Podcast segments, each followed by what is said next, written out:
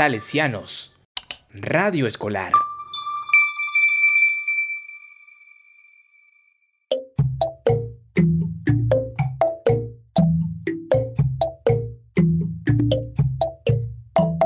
Target.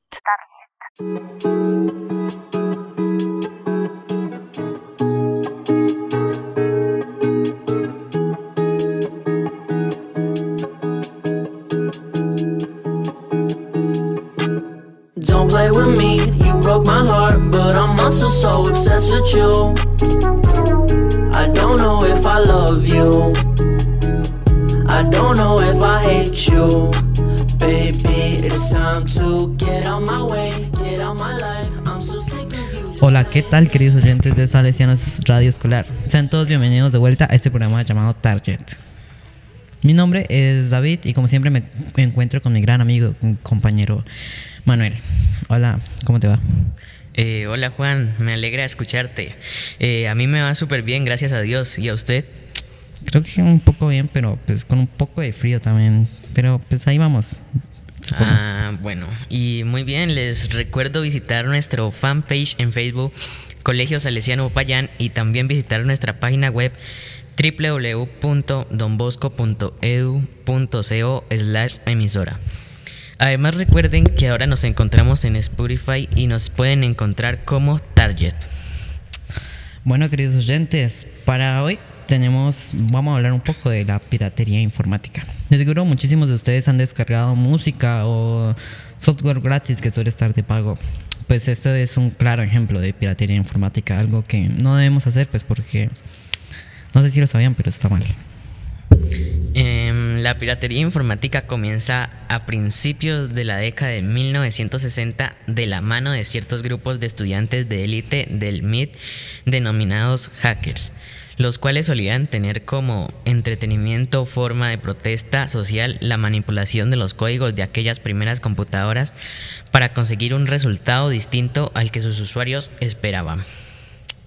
Bueno, pues básicamente la piratería informática en la actualidad consta de romper la seguridad de determinados programas, la mayoría de las veces populares y muy necesarios para llevar a cabo determina- de- de- determinadas tareas, como podría ser Photoshop o el mismo Windows, para poder eliminar o bloquear cualquier código que impida su libre uso, para luego ser distribuidos con la firma de algún grupo o team de manera gratuita en las principales redes de intercambio como Torrent, Emul, de manera bastante frecuente. Bueno, aparte de Torrent y Emul, podemos encontrar también, no sé si se han topado por ahí, pero yo en YouTube me sale frecuentemente básicamente tutoriales de cómo, no sé, de descargar cualquier programa que necesito.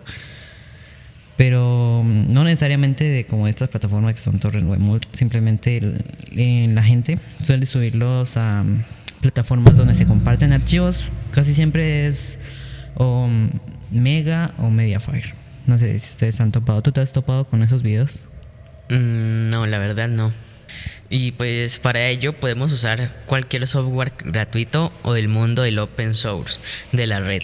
Pero la disponibilidad del Photoshop pirata más toda la información y tutoriales que usan esta herramienta para hacer una cosa tan sencilla como achicar de tamaño unas fotos, logran que el usuario caiga en el círculo de descargar de forma ilegal Photoshop cuando podían tranquilamente usar herramientas como por ejemplo Gym o simplemente usar algún servicio en línea.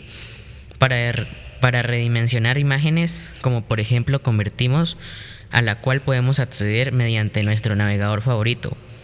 Por ello, antes de pensar en piratear, debemos fijarnos si realmente lo que tenemos que hacer justifica que tengamos que caer en la ilegalidad de descargar un software pirateado, ya que podemos poner en juego la integridad de nuestros datos o hasta incluso en algunos países nuestra libertad. Claro que sí, pues la verdad como dice mi compañero Manuel, pues la verdad es estamos cayendo en una muy grande vulnerabilidad cuando descargamos programas ilegales, ya que podemos estar poniendo en juego nuestros datos personales, ya que podría llegar algún virus o lo que sea. Básicamente, la mayoría de veces que se comparte un virus suele ser por estos medios, o yo lo he visto más por estos medios. Si bien muchas veces el usuario que instala este tipo de programas no tiene un problema alguno, lo cierto es que posiblemente algunos de estos lanzamientos, como estos grupos llaman a este tipo de entrega, pueden ser peligrosos por lo mismo, contener virus y otras amenazas de seguridad de nuestros datos. Y bueno, eh, continuamos con la canción, ya volvemos, se llama Slow Dancing in the Dark de Yoji.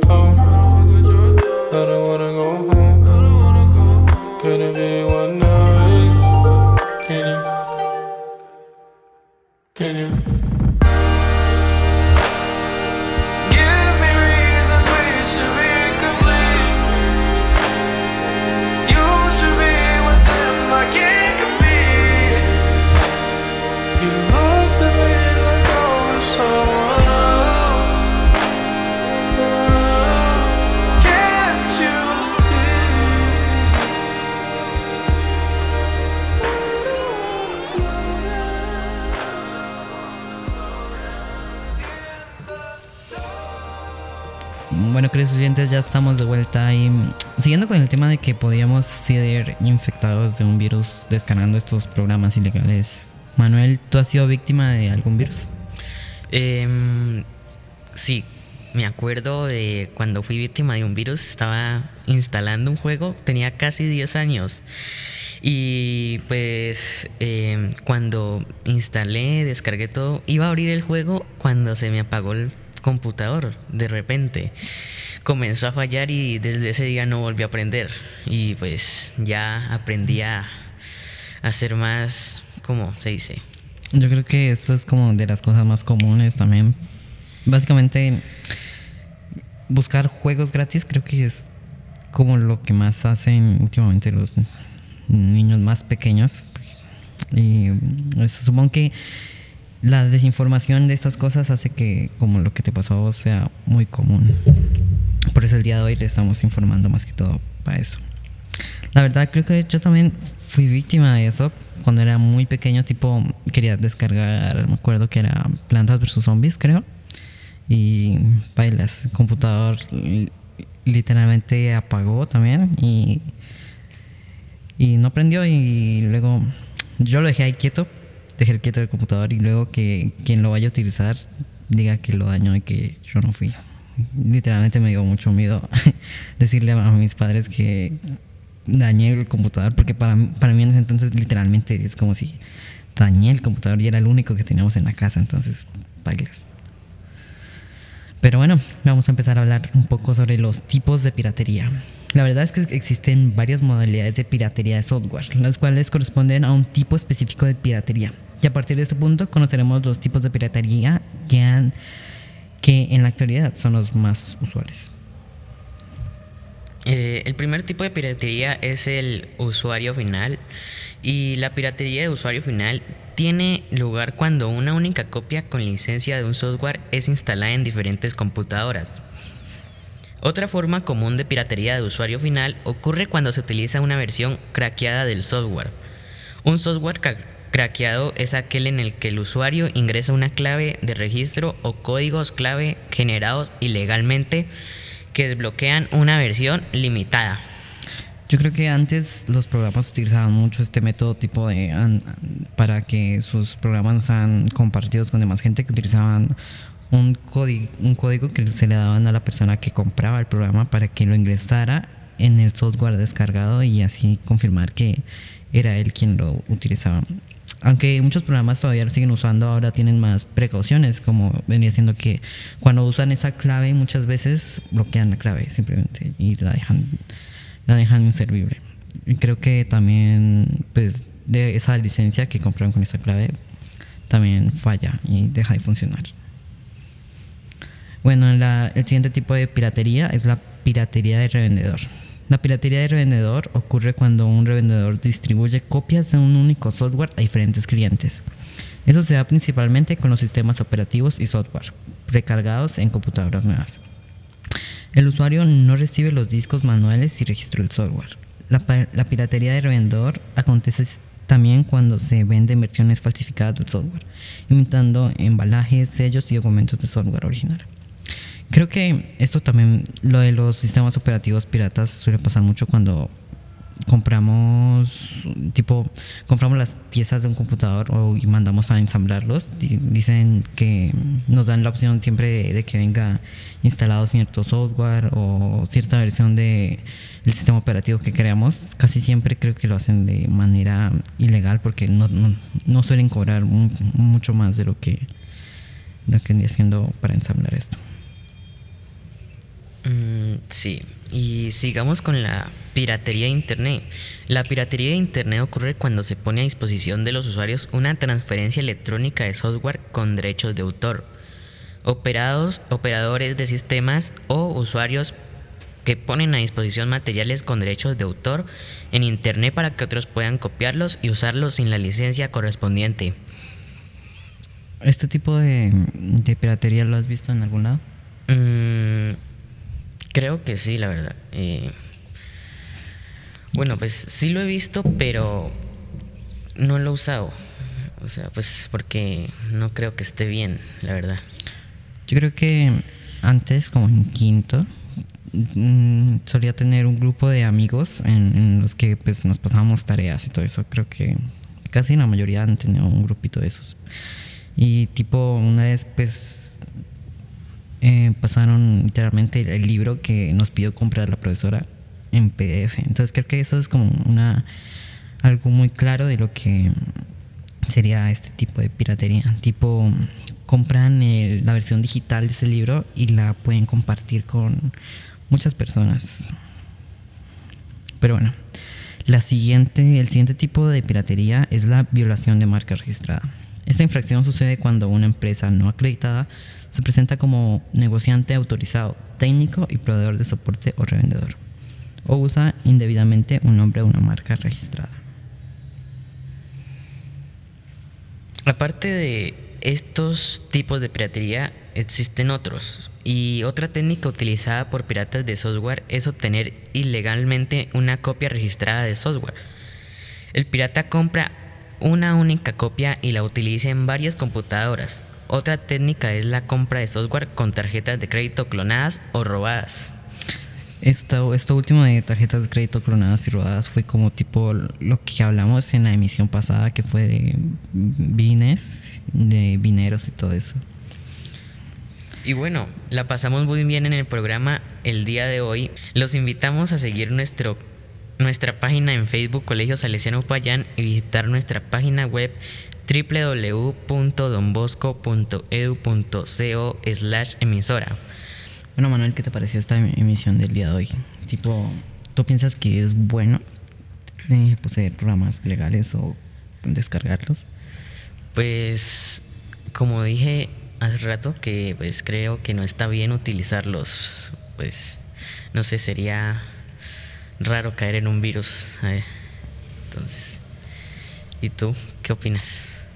La verdad, pues creo que sí está muy mal utilizarlos, aunque hay vaya gente que tiene tal vez problemas económicos, no tiene para comprar el software dicho. Aunque he visto que algunos desarrolla- desarrolladores de juegos a veces no lo ven tan mal que pirateen su juego porque lo toman también como método de publicidad y que pueda llegar su arte, porque hacer juegos es también un arte. Entonces, que pueda llegar su arte a diferentes personas. Pero eh, he visto que mm, ellos toman comprar su juego como una donación a ellos porque saben que su juego está pirateado por ahí. Bueno, más que todo esto lo he visto en casos de desarrolladores de juegos indies. Pero bueno, también existe otro tipo de piratería que es con la música y que se esparce mediante medios digitales. Pero pues esto será para otra mención. ¿Tú has descargado alguna vez música, antes descargaba, pero ahora ya utilizo la plataforma Spotify que es un poco más segura. Sí, literalmente Spotify pues, es la mejor opción para escuchar música o bajarla es para escucharla sin conexión. Yo creo que hace sí, también cuando estaba en primaria descargaba música así, pero la descargaba de YouTube. No sé si has visto que tipo hay varias páginas en las que, en las que pones la URL de un video y lo puedes descargar en diferentes formatos. Sí, sí, sí lo he visto y antes sí lo usaba porque era como que lo que sabía para poder descargar porque no creo que existiera otra forma. Mm, sí, creo que era como lo más fácil también.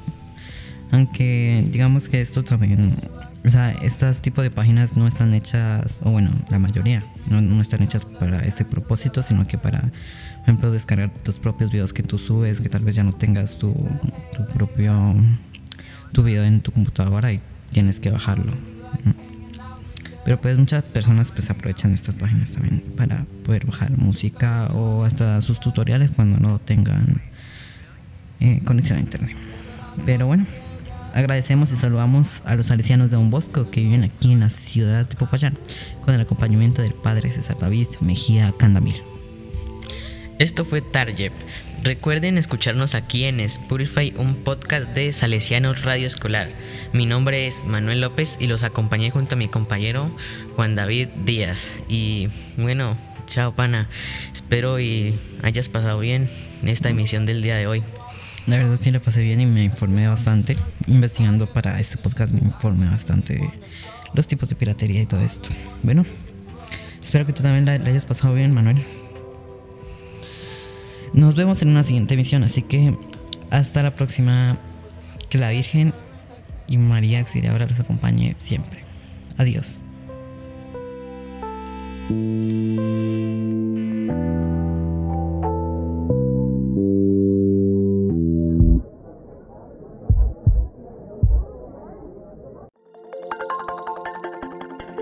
Llega a una casa salesiana si no es de la mano de María Auxiliadora.